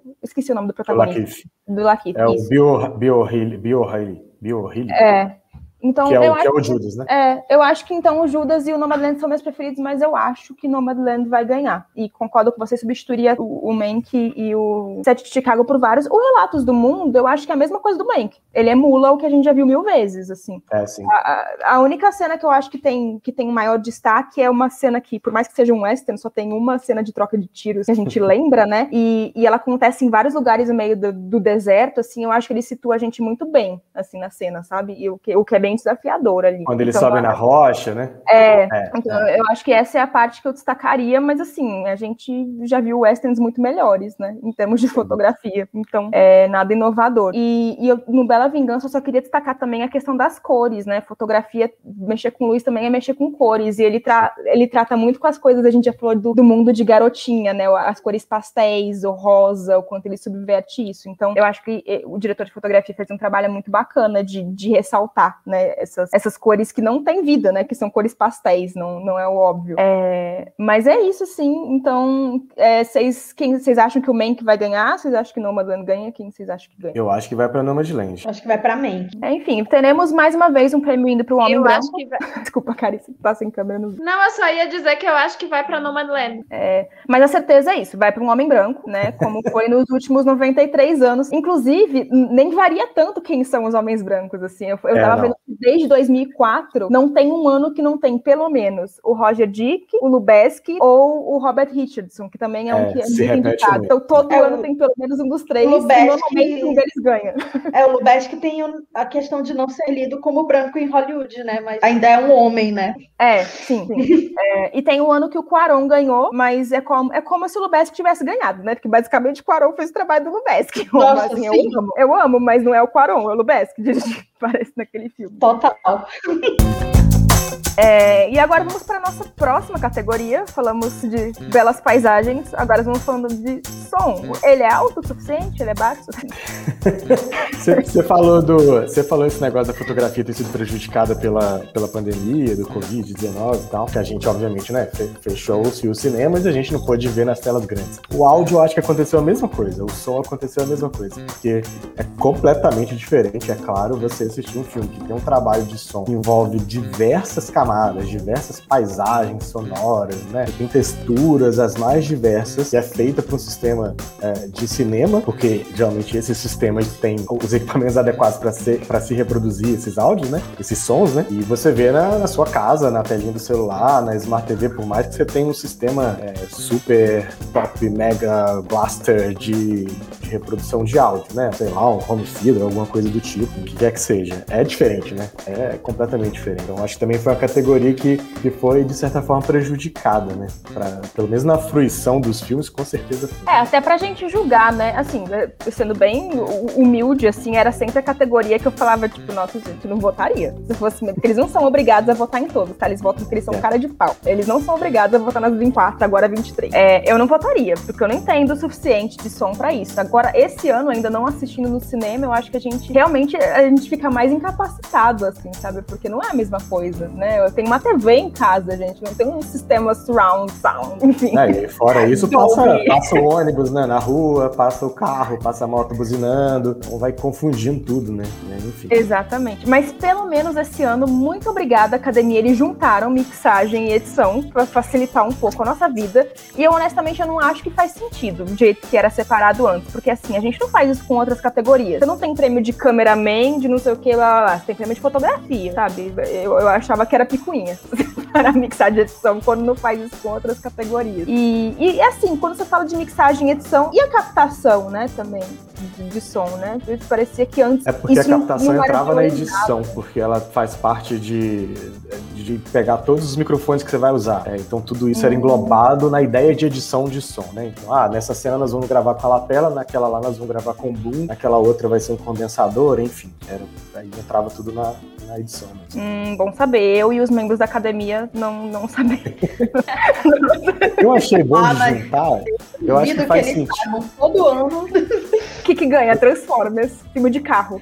Coisas. Eu acho que faz, faz sentido juntar, porque de fato eu vi até um artigo na, na Insider é, sobre isso. A, a profissão hoje em dia, por conta da evolução tecnológica, é, tá, tá mais confundida. É óbvio que isso você pode pensar em várias questões trabalhistas, né? Mais ou menos igual você falar, ah, o profissional multimídia. Mas o cara que faz a mixagem, ele tem que manjar de edição também. Ele não tem mais tanto essa separação especializada neste, neste setor especificamente. Né? Então não tem mais só a pessoa que vai lá e faz a mixa, mixagem e, e não manja nada de edição. Então o profissional tem que ser, de certa forma, mais completo, bem entre aspas, né? É, enfim, são, tem várias, várias coisas que implicam a partir dessas, dessas junções de, de funções. Mas é isso, eu acho que faz sentido também. Eu acho legal juntar os dois. Até porque eu acho que também dá uma ideia de continuidade, né? De, de completitude. É, o áudio no final é uma coisa só. Tá todo mundo trabalhando para transformar todos os diálogos, todos os, os, backgrounds, todas as trilhas, todas as músicas, transformar numa coisa só que a gente vai ouvir e falar assim, pô, legal, nossa, aquele momento é bonito. Tá? É, consigo ouvir o diálogo com clareza enquanto tem barulho no fundo. É isso. Então acho que faz sentido juntar também. É, e assim, se é para gastar mais tempo de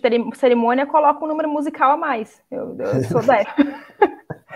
E, mas, assim, eu acho que faz sentido separar quando você pensa nos prêmios específicos, né? Que são os prêmios dos guilds, que inclusive para essa categoria são dois agora, né? Porque é, é, existe o guild de mixagem e existe o guild de edição de som. É, e aí, falando já dos indicados, os indicados nesse ano são o Som do Silêncio, Man, Greyhounds, Relatos do Mundo e Soul. E aí, dos guilds, o Cinema Audio Society, que é o dedicado à mixagem, ele separa animação de live action, e aí Soul ganhou animação e o Som do Silêncio ganhou live action. E o de o Golden Reels, que é o prêmio dos editores, ele daí ele tem mais categorias ainda. E aí, falando dos indicados, né? É, o Soul ganhou por animação. O Sete de Chicago, que não está indicado, ganhou diálogos ou dublagem. Greyhound, que está indicado, ganhou efeitos e foley. É, Eurovision, o filme do, do, do Will Ferrell, ganhou Future Musical. É, e Tenet ganhou Fitter Underscore, que eu não faço a menor ideia do que significa, se alguém puder explicar o que significa feature underscore.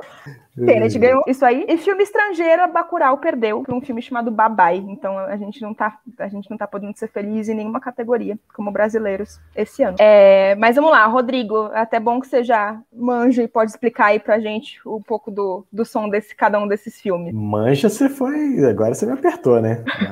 Jogou. Eu não manjo. Eu, eu, eu, eu julgava desse jeito mesmo, igual a Pires, né? Tá alto, né? O som. Tá barulhento. Nossa.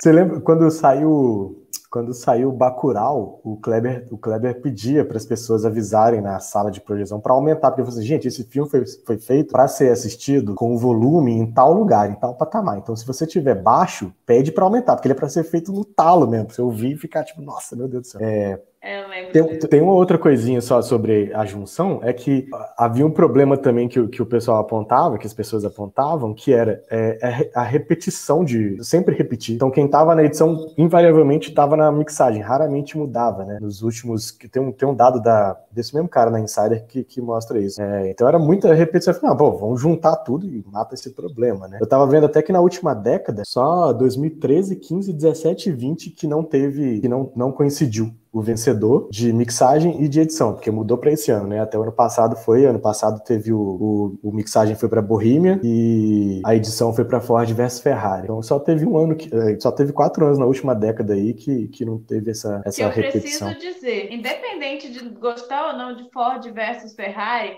eu preferia que Ford versus Ferrari tivesse tirado esse prêmio de Bohemian, porque para mim qualquer coisa que Bohemian ganha é um erro, entendeu? E querendo ou não, o som de Ford versus Ferrari, o trabalho de som ali era, assim, tá aí, eu acho que era a melhor coisa do filme. Não, só uma correção, o Bohemian é de 2018, Ford versus Ferrari dividiu com 1917, ah, é, no ano passado. É, o Bohemian ah, ganhou os dois de som, mas ganhou, por exemplo, de First Man, de Pantera Negra, de Um Lugar Silencioso. É, o ano passado foi guerra e carro, né, gente? Não tem como competir. Guerra e é, carro. É, guerra, guerra barulho. efeito visual, barulho e musical são coisas que nessa categoria, nessas categorias sempre dão. Faz sentido, na bem... verdade, né? É, é. Inclusive, o, o Greyhound esse ano é o filme de guerra da categoria que quase sempre tem também, é, e a minha grande esperança é que ele não ganhe justamente porque juntaram as duas, porque como, como você falou, é, Larissa, teve o que ganhou de, de efeitos especiais, né, no, no, sindicato, que foi filme de guerra, que foi justamente o Greyhound, né, então é, geralmente fica por isso, porque pensa toda a complexidade que é recriar os sons da né, explosão, vírus, é, e o Greyhound, a minha esperança é que ele não ganhe justamente porque juntou as categorias, e aí você tem, por exemplo, o Som do Silêncio, que é um filme que tem uma, uma complexidade sonora, um desenho sonoro que é sensacional, é espetacular, assim, é o, é o meu favorito. Acho que ele deve competir ali pau a pau com o Mank e com o Soul, eu imagino. São só, nossa, três dos cinco, né, basicamente. Foi quase todo mundo. Esse ano não, teve, não teve Marvel esse ano, né? Não teve não, quê? Não teve. Marvel. Marvel, ah, que. Marvel não, não teve cinema, foi só pra TV Marvel esse ano. Glória a Deus. É, só um comentário aqui, você estava falando do filme de guerra, e é isso, né? Ele ganhou no, no o Greyhound, ganhou exatamente Foley em um Foi, dos guilds. Porque é. é. isso que o filme de guerra traz, né? Essas inserções do, dos Foley. Desse... É, é. Eu até achei curioso o Som do Silêncio não ganhou no de edição, né? Ele ganhou no de mixagem. Aí realmente eu, eu não sei opinar por, por quê. É, mas o Greyhound eu torço pra não ganhar porque eu, eu tinha que escolher um dos dois filmes do Tom Hanks pra ver se eu não escolhi o Relato do Mundo. Então. Vou ficar devendo Greyhound. É, eu também vou ficar devendo, porque sim. Porque eu já vi eu Pinóquio também, então. e já, já, já deu. De, de filme que eu acho que eu não vou gostar. Eu, o Tom Hanks esse ano não vai rolar, não. Mas amo Tom Hanks. Te amo. Pode voltar com algum filme de sobrevivência ano que vem. Faz sentido mesmo o, o Som do Silêncio ganhar uma mixagem por conta do que significa mixagem. Né? Se a gente pegar, tipo, é um mix. Imagina, faz um mix. O que, que você faz? Você junta um monte de coisa, bate e sai um treco dali, né? A mixagem de som é a mesma lógica, né? Você vai juntar tudo, bem, sendo bem grosseiro, você vai juntar tudo, né? Pegou tudo, como é que nós vamos trabalhar isso? Faz muito sentido. Eu, eu acho que é forte para ganhar a edição de som justamente por isso, porque é isso, é um filme que ele, ele depende, o filme chama o som do silêncio, ele depende do som exclusivamente para funcionar, né? Seja nos Tem momentos em título, vai ganhar, é a lógica é. choque de cultura da academia, Sim. Exatamente. Tem som no título, uma estatística. tem, todo filme e tem eu, som no E eu acho diferente do caso do, do Lugar Silencioso, porque o Lugar Silencioso, ele a, a função do som dele é, é outra, né? criar aquela apreensão de do monstro não aparecer, mas ele tem, ele não vejo tanta complexidade quanto é a criação do som em O Som do Silêncio, porque ele precisa, ali tem muita coisa que ele precisa é, funcionar muito bem, né? Primeiro quando o Riz Ahmed está escutando, quando ele está com a audição 100% dos dois lados do, dos ouvidos, né? Nos dois ouvidos. Então a gente tem um filme. Quando ele perde a audição dos dois ouvidos, a gente tem outro filme, né? E começa é, toda a história dele e tudo mais. Então são coisas muito complexas para se lidar. E aí é muita nuance, né? Você tem a nuance de quando ele vai na audiometria é, participar da consulta para medir quanto que ele perdeu, né? Tem quando ele faz o implante, implante, eu esqueci como é que chama oficialmente aqui, cóclice, a cóclice, acho que é isso, que é o implante que ele faz no ouvido, né, aqui, bota na cabeça e tal. Então, assim, são muitas, muitos detalhes para você tomar conta e eles têm que funcionar muito bem porque eles têm que fazer sentido para todo mundo que ouve perfeitamente com os dois ouvidos, né, e é muito massa. Acho que a Bia deve ter contado pra vocês que eu sou parcialmente surdo, né, então no meu ouvido esquerdo eu tenho mais ou menos o que o Ruben tem. Ah, não contou? Ah, então ah, eu, eu perdi... Pra mim. Mas, mas eu... é para contar publicamente. Ah, não, então tá.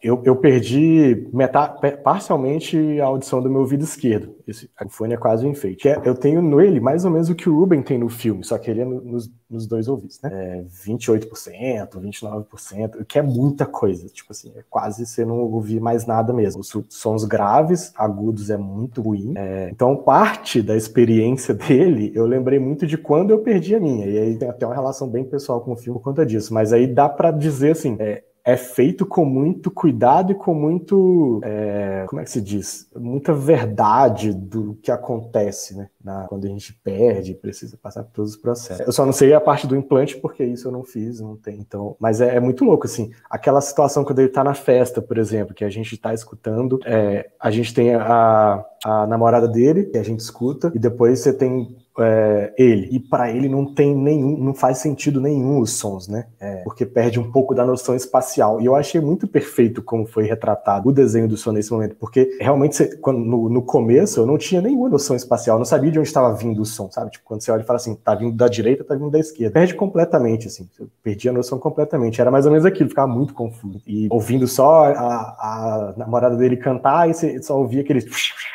aqueles barulhinhos assim. Então eu achei bem interessante assim o jeito que o que o Darius, na verdade a equipe dele, né, inteira são cinco pessoas, construiu esse som, foi espetacular. É o meu preferido, eu imagino que vai levar também. Espero, né? Acho que assim, de todos os cinco é o que tem esse essa complexidade, essa criação de texturas, essa criação de paisagens, de camadas sonoras mais bem feito, mais complexa, mais bonita, né? Ela funciona para narrativa também, então eu achei exemplar. Eu acho muito respeitoso como eles fazem tudo nesse filme, né? Até como eles retratam a comunidade que, que, que fala com sinais, né? Eles são muito respeitosos com, com e delicados, né? Para abordar todas as dificuldades ali que eles abordam, né? Você é... sabe que a, a, tia do Darius Marder, que é o, o, diretor, né? Ela era surda e ela foi uma ativista para, ela era fotógrafa e ativista para inclusão, é, para tradução em legendas, né? Para a comunidade surda e outras comunidades também, né? É, ela, ela fez, fez muita militância para isso. Então, imagino que além dele ter esse contato pessoal, né? Ele fez um tweet mó bonitinho na época que saiu o filme sobre como que foi a história da tia dele e tudo mais. Ainda tem o Paul Rassi também que contribuiu demais para que isso fosse feito da forma bem feita, né? E não ficasse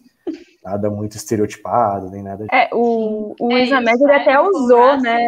Não, é que o Paul Rassi ele também teve pai surdo. Isso. Sim. O Paul Rassi, se eu não me engano, o pai dele é, nasceu surdo e a mãe dele é, adquiriu a surdez, né? Ela ficou surda. E tem, nossa, tem uma e entrevista ele... dele que é assim, é tristíssima, que ele fala que a mãe dele é, é, conta quando ela sentia saudade da música, né? Que ela é uma das coisas que ela mais tinha saudade, assim, que ela se lembra da última música que ela ouvia antes de, de perder a audição. Que é o desespero do, do, do Ruby. Um dos, uma das questões de desespero dele no filme, né? Porque a música é a vida dele, né? É, é o trabalho dele, né? E ele tá. O momento de perda principal do filme é quando a gente tá vendo essa cena da, da, da festa que a gente vê que ele, que ele, que ele percebe assim que não vai ser para sempre da, do jeito que era antes, né? Que as coisas vão mudar, que as coisas já mudaram e que não que não ia solucionar também. Eu tô torcendo por esse filme. E acho que vai ganhar. É, eu acho essa categoria tá até sem graça a gente comentar, porque assim, é, é óbvio que, que, quem vai ganhar e, e, que merece, quem merece ganhar também, né, esse ano. Sim. O, você falou da questão dele se adaptar, eu acho, assim, eu já falei em outros programas, para não ser repetitiva, de que eu realmente vejo que ele trata cada fase do luto, né, e, e essas, e pra gente perceber essas fases, o trabalho do som, ele é essencial, né, porque, primeiro, é, é, há uma tentativa dele de negar aquilo, né? Então parece que até a gente vai aceitando a perda junto com ele, sabe, do som. Então, é, assim, Sim. o som é o som é a narrativa desse filme, né? Não, não tem é. jeito. Até, a gente já falou também o quanto é triste a gente não ter visto ele no cinema, né? Nossa, todo episódio. todo episódio ele, não, é que e também é muito importante que ele, que ele faça essa escolha de ser uma. de fazer do filme uma experiência muito sensorial para que a gente entenda esse personagem, porque muitos filmes que, que abordam questões assim, personagens surdos ou personagens é, que possam ter algum tipo de, de é, questão assim, perda, é, perda temporária. Eu lembro do próprio Nasce Estrela que o personagem do Bradley Cooper ele tem tinnitus, parece, é, parece que é o nome da doença, que ele, que ele ouve um zumbido, né? E o filme também tem essa questão do som também, né? E a, até porque ele tem uma equipe muito boa, era um musical, né? E estava trabalhando com muita questão sensorial. E eu acho que e eu gosto muito do, do som do silêncio justamente pela experiência sensorial que ele proporciona. É, e seria muito merecedor, assim, que a gente vê tanto filme assim com grandes orçamentos, né? Vencendo nessa categoria. E o som do silêncio, para mim, é meio que seria como quando o Ex Machina ganhou de um monte de filme grandioso em efeitos visuais, assim, que, que era um filme que usava o efeito visual de uma forma tão menos óbvia e tão mais inteligente. Não que os outros filmes não usem, eu amo Mad Max, Rei da Minha Vida, Star Wars, amo tudo. É, o filme do urso lá do DiCaprio, que eu esqueci o nome, o Regresso, mas foi tão, foi tão inspirado, uma escolha tão inspirada e eles terem premiado o Ex Machina, que assim como eu acho que o Som do Silêncio vencer, se vencer, espero que vença, ainda vai ter uma mulher vencendo na equipe e um mexicano. Então, assim, é uma equipe que. uma equipe plural, né? Dentro do que Hollywood aceita com plural, né, também. Se eu não me engano, se eu não me engano, a Michelle Kotolenk, que é a, a, mulher que é da equipe, né, que faz parte da equipe, ela é mexicana também, tenho quase certeza. Porque é, são três mexicanos, ela, o Carlos Cortez, que é... Que, ah, Carlos Cortez. É, que tá sempre com ela, eles são parceiros. Carlos Becker. É, e aí seria legal mesmo. É, o Som do Silêncio levando uma equipe de estreantes pro Oscar, né, vai, todo Sim. mundo tá concorrendo pelo filme, tá concorrendo pela primeira vez, né. Mas você falou do Som do Star Wars, ele é tão bom que ele propaga no espaço, Camila. Tem que levar isso em consideração. É verdade. Mas o segundo, eu amo, tá? Eu, amo o segundo, o Último Jedi, o que ele faz, Ryan Johnson, rei do meu coração. Aliás, eu amo até o terceiro, gente. Defendo. Sorry. Eu amo todo, eu amo até a Skywalker, desculpa. É, eu amo a sessão Skywalker, gente. Eu passei o podcast todo tentando defender aquele filme e eu não consegui argumento. Eu só queria dizer, gente, é cafona e eu amo. Sorry. É, é cafona, mas é Star Wars. Em que ano você nasceu que você não aceita que Star Wars é cafona? Pelo amor de Deus. É, mas enfim, né? Voltando tem, tem uma coisa, é, tem uma coisa nessa categoria que tá legal que é que vai ser bom ver o Rain Kleiss perder. Ele tá em dois filmes, né? É Mank e O Soul. Ele tá concorrendo por dois. Já é um cara que, se eu não me engano, já foi premiado, o Ren Kleiss. Ele é um veterano aí de edição e mixagem de som na categoria e provavelmente deve perder. E vai ser bom ver ele perder. É, por que, por que, que a gente quer ver ele perder? Conte mais. O que, que ele fez aí para ser cancelado? É que ele já ganhou. O, é, eu achei curioso isso, que a equipe de Mank realmente é, é, parecida com o do Soul, né? Assim como é o Trent é. Reznor e o Atticus Ross indicado pela trilha dos dois, né? Deve ser tudo amigo, assim, tudo brother, Sim. né? É, é o Ren Kleiss e tem o David Parker, que tá nos dois, no Soul e no Mank. São duas é. pessoas nas duas equipes. E a categoria de som ofereceu ao Oscar o maior perdedor de sua história, que era o Kevin, o Kevin O'Connell, da categoria Verdade. de mixagem de som. Ele ganhou depois de 20 indicações, então o Glenn Close tá chegando. O, o Soul, eu acho, eu, eu gosto muito do, do som do Soul, assim. E, e, claro, assim, animação eu acho que é um destaque, porque é um som, são sons que você tem que recriar do zero, né? Esse é. tipo de animação, né? Que não é filmado, né? Não é, é, é, realmente uma animação criada digitalmente. Então, são sons que você tem que criar completamente do zero, e esse é baseado no músico, né? E toda, a gente já falou, da, é muito mais trabalho da trilha, mas todo aquele som meio cósmico ali, né, no além que eles fazem. Então, eu gosto do trabalho do som, assim, mas, né, você tá junto com o som de silêncio muito, muito, merecidamente. Vai que o filme do Tom Hanks, o Faroeste, ganha. Bem a cara assim, né? Eu, eu acho que o Faroeste não é nem o filme do Tom Hanks que tem mais chance, hein? Eu acho que o Grey é o filme mais é, barulhento do ano, né? Filme é. de guerra eu tenho um pouco de porque geralmente eles, eles costumam levar. Os caras gostam de guerra, né? Você tá falando de um país que tem guerra aí, dá, dá É um país pau, que né? se baseia, que existe por causa da guerra, é um fato. É, eu, eu, eu, gosto também do som de Soul, porque eu também acho que ele investe numa complexidade bacana, assim, e, e por ter que representar o, o além-vida, né? Aquele momento ali que tá na, o pessoal que volta, o pessoal que vai, o pessoal que morreu, o pessoal que não morreu, o pessoal que tá nascendo, enfim. É, você está reproduzindo sons que são sons etéreos, né? São sons da eternidade, são sons ainda da pré-vida e do pós-vida. Então, como é que você imagina esse trabalho? E eu acho que foi um trabalho muito bem feito também, assim, dar conta dessa, dessa imaginação e dessa complexidade que envolve é, criar som desse tipo. Não que seja fácil fazer outros sons, né? Só que eu acho bacana que é um esforço a mais mesmo. Você está quietinha, você tem alguma coisa a dizer sobre a categoria de som? Você está com sono, né?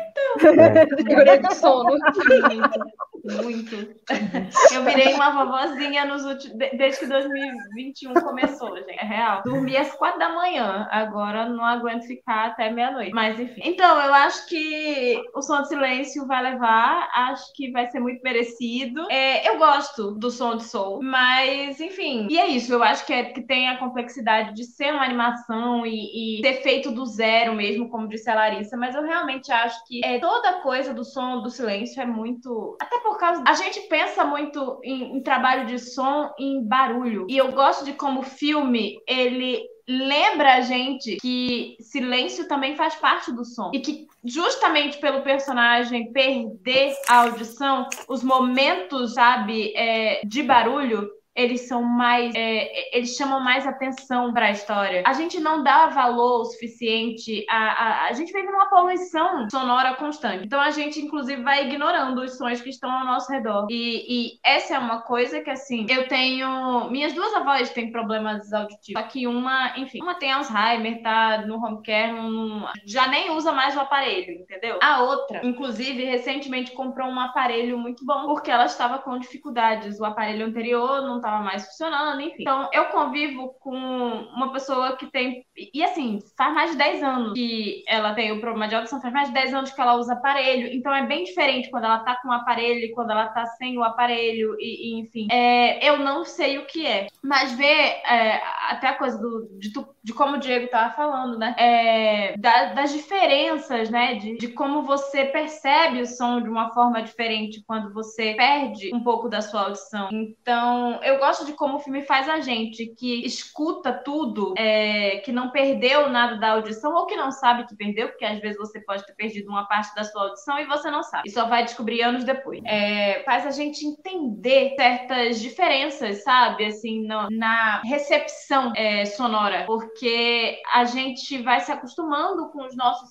A gente se acostuma com os nossos sentidos e a gente não dá tanto valor a eles. E, é, e é interessante observar isso. Eu acho que é, toda a construção sonora do filme e como funciona, né? A edição do som, a mixagem do som, enfim, fazem o público adentrar na história. Então eu acho que isso eleva o filme. Então, assim, ai, não devia. Sério, gente, não devia nem ter dúvida. Dá logo o prêmio pro filme que tem som no nome, que esse daí tá valendo. Sabe? Tem uma coisa legal dele também, que é assim, eu tava até vendo é, tava vendo, tipo, é, de melhor som, a definição. Aí aparece a definição do Wikipedia muito legal. Eu gosto de ler essas definições do Wikipedia, que era assim: ah, é o prêmio do Oscar dado para obra com a melhor eufonia. Que como pra imaginar, a eufonia seria o contrário da cacofonia, né? Então são os sons agradáveis, são os sons que a gente escuta e fala assim, gostoso, que bom, harmonia. E, e o som do silêncio, ele tem isso em, em, vários momentos, mas ele também renega isso, né? Ele, ele passa muito incômodo. Pra, tipo assim, olha, isso aqui é quando o cara tem 100% dos dois ouvidos funcionando e depois ele passa a ter 29%. E é isso aqui é o processo que vai que envolve a perda da audição. E é muito incômodo, porque é ruído, é, é barulhento, é, é indecifrável, né? É tudo muito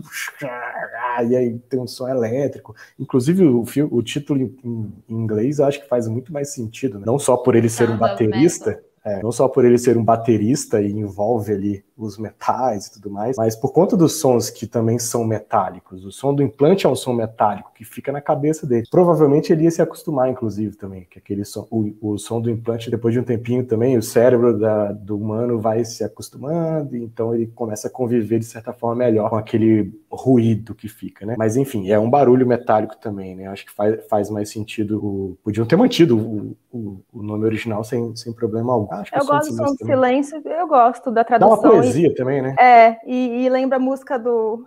A música da triste, que toda vez que você vai mostrar alguém deprimido, você lembra da música do, do Garfunkel, né? É. Hello Darkness, my old friend. É. é. O, a, a Cari tá falando de ser vovozinha com, por dormir, eu sou vovozinha com som, assim. Tipo, eu fui criada por uma avó que tudo ela falava, gente, fala baixo, os vizinhos, tal, não sei o quê. Minha família é super barulhenta, fala alto. Então eu sou essa que eu não gosto de ver filme alto. Eu, eu não gosto, assim, eu fico incomodada de ver filme alto. Eu ouço filme sempre baixinho. Música em casa é baixinho. E, e aí esse filme todo mundo recomendava, assiste ele no talo. E aí eu ficava assistindo, tipo, não, deixa eu baixar só um pouquinho. deixa eu baixar só um pouquinho. E quando eu vi, eu tava, tipo, no volume 2, assim, eu não tava aguentando mais. Camila está muda. Falando isso. É, é, não, é, o filme que eu queria ver no cinema também, eu gosto de no talo, só que eu moro em apartamento, né? Então, questões, né? Não é um filme que dá para você. E tem muita gente que vai ver esse filme no computador, tem gente que vai ver no celular, sabe? É complicado, assim, acho que, que é meio complicado de você sentir, talvez, as sutilezas, né? A não ser que você esteja com um fone muito bom, né? Eu, eu queria ter visto com, com aquela alternância, né, no, no cinema, como eu vi Bacurau é, e outros filmes, assim, que usam muito do som, então. É, você falou de Bacurau, o Kleber, ele é um diretor que, inclusive, ele fez um som ao redor, que se o Oscar tivesse visto, ganharia o Oscar com a extensão título. Mas ele é um diretor que usa muito bem do som, né? Até na Aquarius também, né? É, é porque é, ele é, ele pensa é, na narrativa sonora muitas vezes. É muito comum que quando se pensa em filme, se esqueça o som. E, é, tipo, é, é, real, assim, muitos diretores, eles não estão aí. O som é algo que vai agregar ao filme. Não se pensa muito é, desde a concepção na parte sonora. E, muita, e o Kleber tem uma tendência a pensar nessa parte sonora ali, enquanto ele está construindo o roteiro, pensar nisso como forma, é, como um elemento narrativo. Porque é é um elemento narrativo também. Sim. Mas é muito comum que se pense é, em, como, em, em uma o, o, som seja uma coisa assim. Aí ah, depois deixa lá para o montador, para quem trabalha a equipe de som, vai lá e bota uns efeitinhos, bota uns foley aí, faz um negócio aí, tá tudo certo. E muitas vezes o filme perde por causa disso. Enquanto, é, sei lá, na pré-produção, se estivesse pensando no som, o seu filme acabaria ganhando. É, enfim, existem várias questões, né, com relação ao som é, em, em vários filmes, assim. Quando a gente pensa em documentário, por exemplo, tem muito documentário que não presta atenção no som. E isso é, é, é, um problema. Outros não. Mas, assim, tem gente que acha que documentário pode ser feito de qualquer jeito e o som não é importante para esse tipo de narrativa, assim. É questionável, né? É audiovisual, gente. Não é só Sim. a parte da imagem, não. O som importa. Dito isso, não gosto de trabalhar com som, mas tudo bem. Mas só fotografia bonita. Aí, a, a né? Larissa abriu falando que a gente ia comentar as duas categorias que são, de certa forma, a alma do cinema, porque desde que o cinema sonoro se tornou a regra, é isso, né? É uma arte essencialmente sensorial, porque ela apela para dois sentidos logo de cara, né? A nossa visão e a nossa audição. Então, realmente, tem, descuidar é meio bizarro, né? Já foi, é, mesmo, já deram muitas desculpas, já deram tantas desculpas, né? Assim, ah, porque ah, não tá no orçamento, sei lá. Hoje em dia já não tem mais tanto porque você não prestar atenção nisso, né? Pô, um celular hoje grava um áudio legal, dependendo do que você vai fazer, né? Dependendo da sua... Então, você pode começar já lá fazendo seu curtinho com um áudio bacana, um áudiozinho afinadinho, bonitinho, enfim. É. Mas uma teoria que eu. É, muita gente fala que o som do cinema brasileiro é ruim. E uma teoria que eu tenho é: a gente está acostumado a ver filme americano. E aí, o, ou a gente assiste ah, legendado e aí a gente não tem que prestar Sim. atenção nas falas, ou uma boa parte do Brasil assiste dublado. E a lógica da dublagem é diferente. As pessoas Sim. realmente têm que falar com uma dicção que, né, das pessoas não falam naturalmente dessa forma. Então eu acho que vem muito da nossa cultura de como consumir filme, sabe? A gente fala que filme nacional tem som ruim porque a gente não está acostumada a ver o diálogo nacional falado como ele é, sabe? Mas tem uma coisa, muitos filmes americanos eles vão para estúdio depois da, da gravação e isso muda o som que a gente recebe, porque os atores vão, vão fazer as falas no ADR, né? É, ADR. É, e muitos filmes brasileiros não passam por isso. Então, Mas tem muito ADR é, no Brasil. Né? Tem, tem, mas não são todos os filmes, né? Depende do, do tipo de filme, qual o orçamento do filme, e, enfim. É, então tem várias. É... Também é muito. É, é, é, é, ser muito genérico dizer que o som do cinema brasileiro é ruim, porque qual o cinema brasileiro que você está falando, é. sabe? A gente tem vários cinemas dentro Sim. do nosso país. É, então, é, é, muito relativo isso. E, e, é importante pensar que, assim, muita gente fica condicionado a ver um tipo de cinema feito no nosso país. Então, é, sei lá, eu acho questionável. É, eu confesso que quando eu vou assistir filme nacional em casa, muitas vezes eu coloco legenda, mas porque eu sou essa culturadinha que cresci com Hollywood mesmo, admitida. a, a, a, dificuldade mesmo de ouvir, e porque eu ouço filme baixo. eu acho que é, eu acho que é, uma, é um monte de coisa mesmo. Eu, eu já tentei fazer exercício de tipo, eu consigo compreender o inglês razoavelmente bem numa conversação. Então eu falei, pô, vou tentar ver um filme em inglês sem a legenda, para eu prestar atender só, né? Só o que tá rolando na tela mesmo, sem ficar lendo o texto. E, tipo assim, tem vários atores que eu não, não consigo compreender a pronúncia do sujeito. Eu tô ligado que eu só consigo entender live, o diálogo porque tem a legenda. E eu tô lendo a legenda, eu tô compreendendo o diálogo. Mas se eu, só, se eu tivesse só ouvindo, com certeza ia passar assim, batido. Então tem um, eu acho que é um, Nossa, um pouco disso. tem uns atores que têm uma dicção péssima. Pois é, então assim. O elenco é... de Gossip Girl, gente.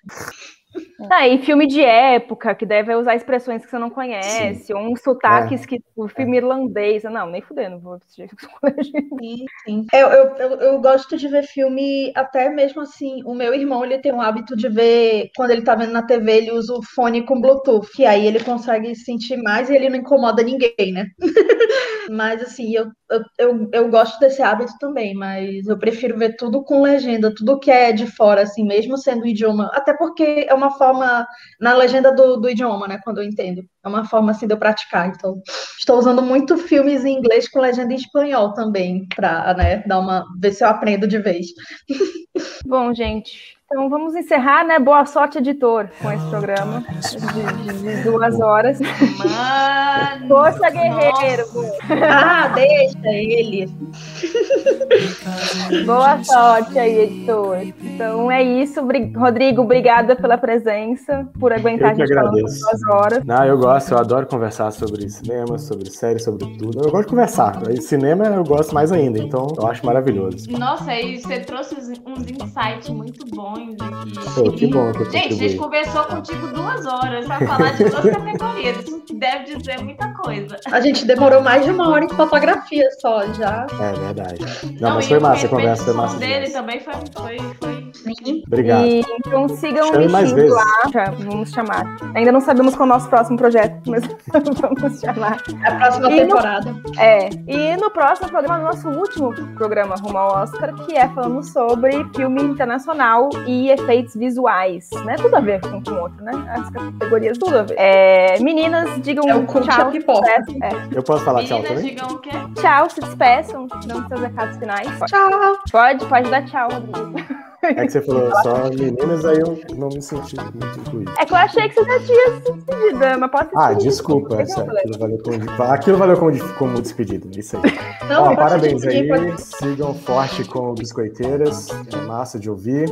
Eu, eu não consigo ouvir tudo que eu quero, nem ver tudo que eu quero, porque, enfim, o tempo tá cada vez pior nesse tempo de pandemia. Mas aí eu finalmente consegui ouvir alguns passados aí. Enfim, foi bem massa. Bem gostoso. É isso aí, sigam fortes, tá massa. Valeu. É isso, esse é o recado. Sigam Biscoiteira, sigam o Mexido também. E até a próxima. Tchau, menina. Cadê seu tchau, menina? Tchau, ah, vocês tchau. Ah, tá bom, gente. Pelo amor de Deus, chega. Tchau. And in the naked light I saw 10,000 people, maybe more. People talking without speaking. People hearing People writing songs that voices never share. No one dared